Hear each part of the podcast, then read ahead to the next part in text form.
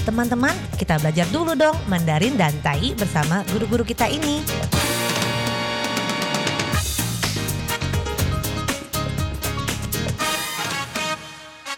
Apa kabar? Tajahau, saya Maria Sukamto. Tajahau, saya Ronald. Dageho, apa kabar?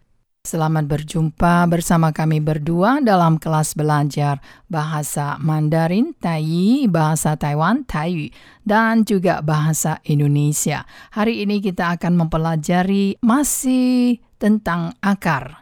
Ya, coba Anda bayangkan kita masih duduk di bangku sekolah dan menghadapi pelajaran matematika. Dan dalam matematika atau aljabar, kita akan menghadapi tanda akar. Nah, akar ini biasanya dinyatakan dengan simbol. Nah, akar ini berbeda dengan akar pohon yang kita pelajari sebelumnya. Masih ingat, akar pohon adalah suken. Ken adalah akar. Bagian akar, ken pu. Tetapi akar dalam aljabar, dalam matematika, akar adalah 数学里的根号，数学里的根号，但迄是数学内底的根号，数学内底的根号。 Jadi matematika adalah susye, akar dalam matematika dalam aljabar adalah kenhao. Dalam tainya tetap menggunakan kenhao. Nah, coba akar dalam aljabar adalah kenhao sebab merupakan suatu simbol. Nah, baiklah, sekarang dari akar kita tadi telah mengulang pelajaran sebelumnya tentang akar kenpu, lalu akar pohon, suken, lalu akar yang berarti asal mula, pokok atau pangkal atau menjadi penyebab yaitu youlai atau yuan you dan kemudian kalau akar dalam aljabar atau matematika adalah ken hao. Ken hao. Tetap ada kata akar ken di sini, tetapi ada hao, ken hao. Jadi simbol akarnya berarti mirip artinya seperti itu. Nah, baiklah, bagaimana kalau akar ini dalam bahasa Indonesia akar-akaran，好，这个 akar 呢也是这个树根啊，或者是根部啊，也是由来缘由都是可以用这个 akar。那甚至于在数学里的根号呢，也是 akar。那如果是 akar-akaran，那kalau akar akaran 是什么呢？就是 berbagai jenis akar。 akar-akaran adalah 各种各类的根，各种各类的根，但迄是各种的根，啊，当有各种的根。 jadi tidak banyak keistimewaannya. Kecong, kelei, berbagai jenis, berbagai macam. Ken akar. 所以这个 akar-akaran 它就是各种各类的根的意思。 那另外一个意思呢，akar-akaran selain bisa berarti 各种各类的根，yaitu berbagai jenis akar, akar-akaran juga mempunyai arti yang lain. 这个 akar-akaran 也有另外一个意思，yaitu 就是 sesuatu yang menyerupai akar.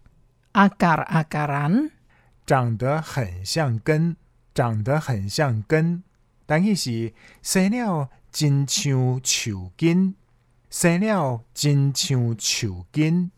akar-akaran yaitu 好像根一样，长得很像根，但是不是根，jadi hanya menyerupai saja. menyerupai 很像，mirip sekali。在印尼文里面呢，如果是叠字，然后再有一个安字尾呢，通常就是一个相似的意思。比如说 orang orangan。orang 就是人，那 orang orangan 就是一个玩偶啊，一个东西弄得很像一个人一样，但是它不是人。那 baiklah berakar kalau diberi kata awalan. 如果这个 akar 呢加了字首 berawalan ber，所以 berakar berakar dalam bahasa Mandarinnya berakar 长根了，长根了。 dalam tainya 单义是蛋根，蛋根。 berakar 就是长根了，artinya tumbuh akar。 在这里，这个 ber 之首呢，就是有根的意思。那长根了也可以用 berakar。这个 berakar 呢，可以说成什么呢？ada akarnya, ada akarnya, 有根了，keluar akarnya, 长根了。semuanya 这全部呢都是可以用 berakar Leitchitai. Jadi ada akarnya, keluar akarnya, semuanya itu kita bisa memakai kata tadi yaitu zangken le. Zangken le. Zang adalah kata kerja tumbuh, ken adalah akar. Zangken le artinya sudah tumbuh akarnya atau sudah keluar akarnya atau sudah ada akarnya. Nah, akar ini sebenarnya kan dalam bahasa Mandarin bisa lebih mendalam lagi menjadi sebuah kata yang sangat spesial sekali, seperti sebuah peribahasa. Bagaimana? Yang berarti mendalam benar, berpegang teguh, ini bisa menggunakan kata ken dalam Mandarinnya. 可是，在印尼文里面呢，没有这个 akar， 也可以讲成 mendalam benar, berpegang teguh. Nah, dalam hal ini, dalam Mandarin bisa menggunakan kata ken, yaitu 根深蒂固，根深蒂固。单义是顶根，顶根。 kensen tiku. Kensen artinya akar sudah mendalam sekali, tiku artinya sudah kokoh sekali. Jadi mirip dengan bahasa Indonesia ini, mendalam sekali, berpegang teguh, semuanya bisa memakai kensen tiku. Coba kita lihat kalimat ini. Nasihat ayahnya telah berakar dalam hatinya. 他爸爸的教导已根深蒂固，牢记在他心里。 Nasihat ayahnya 他爸爸的教导 telah berakar dalam hatinya. 已根深蒂固，牢记在他心里。